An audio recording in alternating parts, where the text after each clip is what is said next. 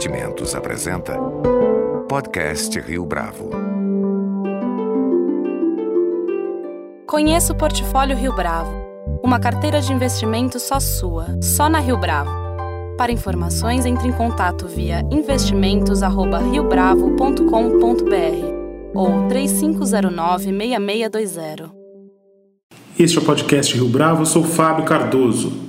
O cenário econômico da Argentina não difere de outros países emergentes, ou seja, depois de um breve período de relativa euforia com relação ao desempenho da economia naquele país, 2018 tem mostrado um cenário adverso para o governo de Maurício Macri. Nos últimos meses, a crise recrudesceu e o país voltou a pedir ajuda ao Fundo Monetário Internacional. Quais são os impactos da crise para o futuro do desempenho da Argentina?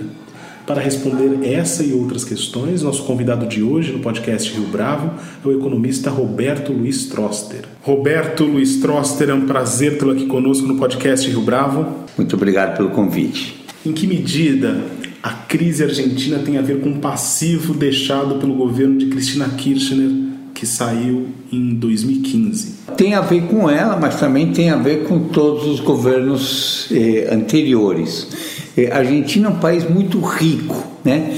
É, e tem uma diferença grande entre riqueza e prosperidade. Então, se você acha uma mina de ouro, você fica rico. Se você vai vendendo ouro ou uma mina de ferro, de minério de ferro, vendeu tudo e não fez nada, você ficou pobre. Se você transforma esse ouro em alguma coisa sustentável, alguma atividade sustentável, como fazer no caso da, da mina, fazer um hotel, investir em educação, esse tipo de coisa, você faz a riqueza virar prosperidade. A Cristina Kirchner, o governo da Cristina Kirchner, o que, que fez? É, aproveitou dessa riqueza argentina e pouco, colocou a Argentina no mega déficit. Então você congelou, por exemplo, as tarifas de eletricidade, gás, todas as utilidades e fez uma dívida interna monumental, a troco do quê? De conseguir apoio popular, mas quebrando as companhias eh, de gás, de eletricidade. Então, é, efetivamente, ela fez um mau governo, mas os anteriores também fizeram, quer dizer, o Néstor Kirchner antes, o segundo governo Menem, o Menem fez um primeiro governo bem feito, o segundo não, quer dizer, essa mania de olhar só para o curto prazo dos governos argentinos é que coloca a Argentina, às vezes, em terrenos frágeis. Há também falhas no governo de Macri. O presidente Maurício Macri usou a imagem de tempestade perfeita para falar a respeito da crise há alguns meses. Ainda assim, exatamente porque o país atravessou um episódio grave na história recente, né, em 2001, não deveria existir um protocolo com relação à contenção de catástrofes dessa magnitude? Ah, com certeza, mas não só na Argentina, né? Quer dizer, no mundo, no mundo inteiro. Se você faz uma, uma história de crises dos últimos 50 anos, o Brasil teve oito, oito anos nos últimos 50 em que andou para trás. A Argentina teve mais eh, do que o Brasil, deveria sim. Eh, Macri fez dois erros, né? O primeiro gradualismo demais. Você não pode ser gradualismo quando você faz algum aperto em economia. Maquiavel já falava: faça o mal de uma vez e o bem aos poucos. Né? Então, esse acho que foi o, o pecado original eh, de Macri. Mas corrigiu rapidamente, né? E aí ele fez os acertos, né? Foi a tempestade perfeita. Eh, você teve uma quebra de 30% da produção agrícola. Isso acabou se propagando para para toda a economia. Combinado com o fato é que você estava tendo aqueles problemas da alta de taxa de juros americanos, combinado com os problemas que você estava tendo na Turquia, combinado com as incertezas no maior parceiro comercial da Argentina, que é o Brasil, quer dizer, então juntou tudo, foi a tempestade perfeita. Agora, Macri teve coragem de reconhecer a falha e de atuar rápido. E foi duas vezes. Uma vez ele fez isso em maio, quando o dólar começou a subir. Não foi suficiente, né? Se falava num pacote de 50 bilhões de dólares. Foi lá de volta e conseguiu eh, mais 20 bilhões de dólares. E os mercados reagiram bem para ele. As medidas relacionadas à austeridade fiscal não foram tomadas da maneira mais brusca do que deveriam? É, você tem que fazer isso bruscamente. Quer dizer, ninguém gosta de austeridade, ninguém apoia o programa de ajuste, é, fazendo uma analogia. Né? Se você vai cortar gastos numa casa, quer dizer, você sempre vai afetar alguém. Quer dizer, não existe um corte não doloroso cortes são dolorosos, têm um impacto social adverso, eh, mas os mercados estão reagindo bem, a população, eh, os sindicatos chamaram para uma greve, a greve não foi aquelas coisas, muita gente não apoiou a greve, que é algo inédito na Argentina, então eh, ele ganhou a, a batalha com os mercados, agora tem que ganhar a batalha com a população, mas é sempre assim, ajuste é doloroso, ajuste é impopular, mas você tem que fazer. A sociedade entende que esse ajuste, um aperto fiscal no primeiro momento, implica em mais crescimento no segundo momento, tem grandes chances de sucesso. Essa foi a quarta greve que é. a Argentina atravessa durante a gestão de Maurício Macri e alguns analistas até apostavam que essa seria a mais forte de todas. Logo pelo menos de hoje, o presidente do Banco Central deixou o cargo. Esse clima de instabilidade não vai gerar mais desconfiança junto aos mercados no tocante ao desenrolar da crise?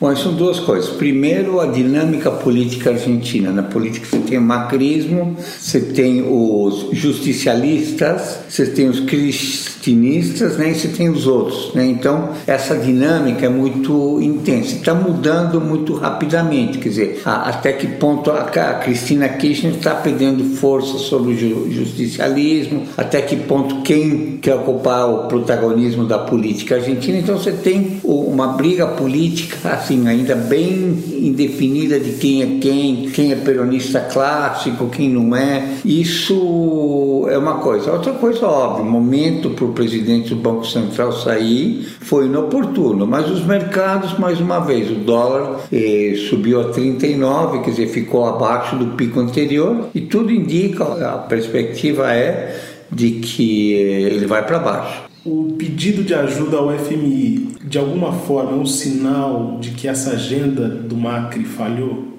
Não sei se a agenda falhou ou a realidade mudou. É, ele fez o que tinha que ser feito em maio, o problema era mais fundo e, e ele seguiu o livro-texto. Quer dizer, tem crises, a gente tem desde o Egito, no Egito Antigo você tinha as sete vacas magras. Crises são uma coisa corrente. A literatura de como enfrentar crise é do fim do século XVIII, um economista chamado Henry Thornton, que ele fala quando você tem uma crise, você tem que injetar liquidez rapidamente e reagir rapidamente. Você não pode se graduar numa crise. E o que ele fez em maio e o que ele está fazendo agora em setembro tudo indica que ele fez a coisa certa rapidamente, com contundência, apesar de ser a quarta greve, uma greve mais fraca que as anteriores. Então isso mostra que o presidente Macri está ganhando força.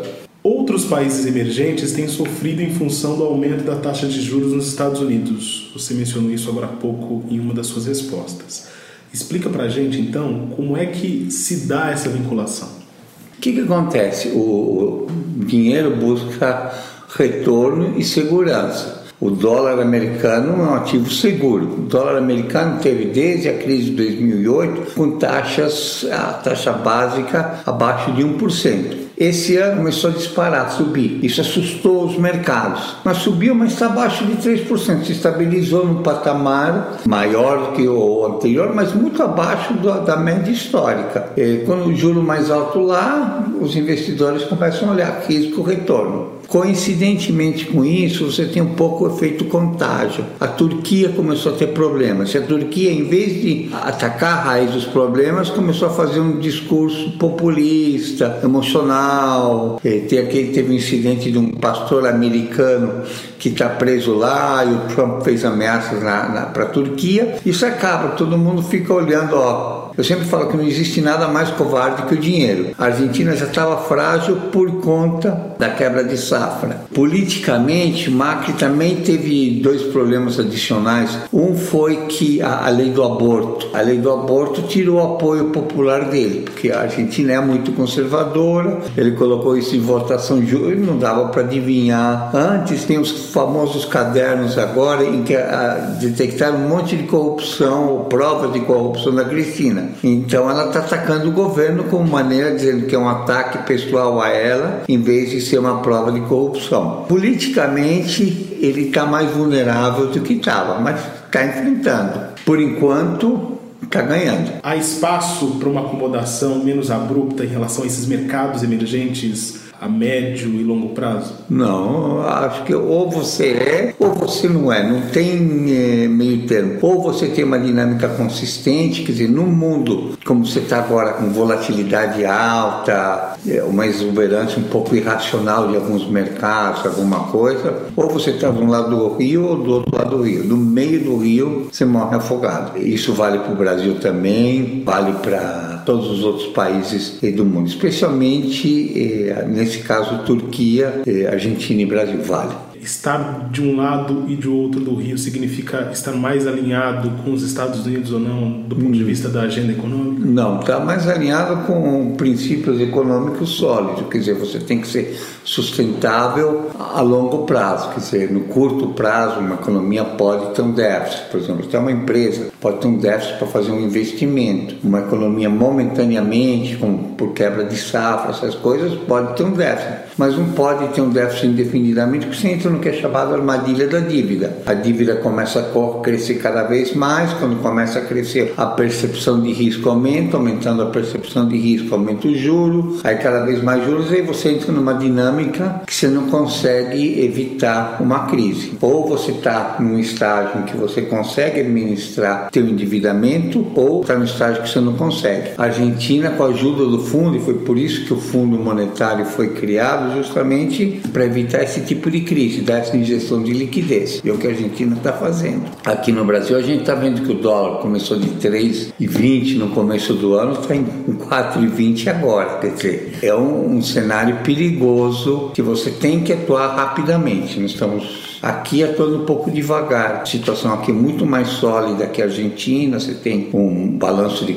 pagamento sólido, você tem reservas, mas você tem um mercado eh, cambiário disfuncional, que, o que explica isso. Né? Quais lições a crise argentina oferece para o Brasil do ponto de vista da percepção dessa situação que é mais sólida, mas ainda assim significa mais volatilidade? Bom, a resposta final, assim, acho que essa pergunta se podia me perguntar daqui uns dois meses, quando passar a tempestade. Se a tempestade passar bem, que eu acredito que vai acontecer, abre espaço para Brasil fazer a mesma coisa. Tem problemas, ataca de frente, resolve e pronto. É isso que tem que ser feito. O Brasil está olhando o dólar subir, o dólar subindo como volátil agora, é ruim para quem exporta, é ruim para quem importa, é ruim para o setor agrícola. Essa incerteza cambial é ruim para todo o setor produtivo. Então isso tem que acabar e tem que acabar logo. O Brasil está mais forte que a Argentina, mas poderia ser mais contundente na política cambial. Qual tem sido o impacto dessa crise para as empresas brasileiras que têm lastro e laços com a Argentina? Primeiro, incerteza, né? Que assim, ninguém sabe para onde vai o peso. Se o peso volta. O racional é que o peso volte para trás, volte com os 35. Agora, ninguém sabe para onde vai. Incerteza mata. Na dúvida, não importa, não produz, não exporta, não nada. Então está todo mundo assistindo. Agora, quando todo mundo fica assistindo, o produto interno cai. A Argentina teve a maior queda de produto bruto desde 2006. É um quadro ruim, quer dizer, acaba que o remédio remédio acaba virando veneno. Então precisa consertar, precisa consertar rapidamente para poder crescer. Agora, Troster, do ponto de vista da agenda comum de Brasil e Argentina, como é que esses países é, devem se comportar a partir desse instante, tendo em vista que o mundo caminha com uma velocidade e as nações sul-americanas estão em outra velocidade? Eu acho que o upside, tanto da Argentina como do Brasil, é muito grande. Nós estamos assim, olhando o, mundo avançar, andando muito devagar. Acho que tanto a Argentina como o Brasil podem fazer muito juntos e pensar assim mais do que integração Argentina-Brasil, que é Uruguai, Paraguai, que é o Mercosul, é pensar nesses dois países ou, no Mercosul como uma plataforma para exportar, para o resto do mundo. Então, Argentina, Brasil, por exemplo, promovendo o turismo Eu acho que Argentina e Brasil, e Brasil podiam fazer algo similar ao que a China está fazendo. A China está fazendo a nova estrada da seda, integrando todo o sudeste asiático e a partir daí exportar para o mundo inteiro. A Argentina podia fazer a mesma coisa com o Brasil. Por que, que nós não promovemos o turismo do lado oriental da América do Sul? Venha conhecer o lado que o sol brilha mais na América do Sul, do Oiapoque ao, ao Ushuaia, ou vinhos, por exemplo. Por que, que não juntamos todos? O Brasil produz alguns vinhos muito bons, Argentina, juntos ocupar as gôndolas dos supermercados do mundo inteiro para exportação de soja, de carne, de tudo. Quer dizer, eu acho que a gente tem que começar a olhar uma coisa que se chama a pátria grande esse era um sonho de falar assim de que a pátria grande argentina é Argentina e Brasil, a pátria grande brasileira é Brasil, Argentina, Uruguai, Paraguai, quer dizer, pensar um pouco mais. Eu acho que a mesma corrente migratória, muitas pessoas, muitas famílias têm paredes nos dois lados, quer dizer, pensar e, com mais ambição nesse sentido a ambição do Mercosul em termos de integração de mercados, ela não dá conta desse dinamismo do mundo globalizado. Você integra Mercosul, números redondos, você vai ter é, menos de 300 milhões de habitantes. Se você pensa no Mercosul como uma plataforma para ocupar o resto do mundo, que são 7 bilhões de, de habitantes, você está pegando um mercado que é mais de 20 vezes maior. Então é pensar nisso, é pensar o potencial que a gente tem para ganhar o mundo. Roberto Luiz Troster, foi um prazer tê-lo aqui conosco no podcast Rio Bravo. Prazer foi meu de estar aqui no podcast Rio Bravo com produção visual de Denise Barreto. Este foi mais um podcast Rio Bravo. Você pode comentar essa entrevista no SoundCloud, no iTunes ou no Facebook da Rio Bravo.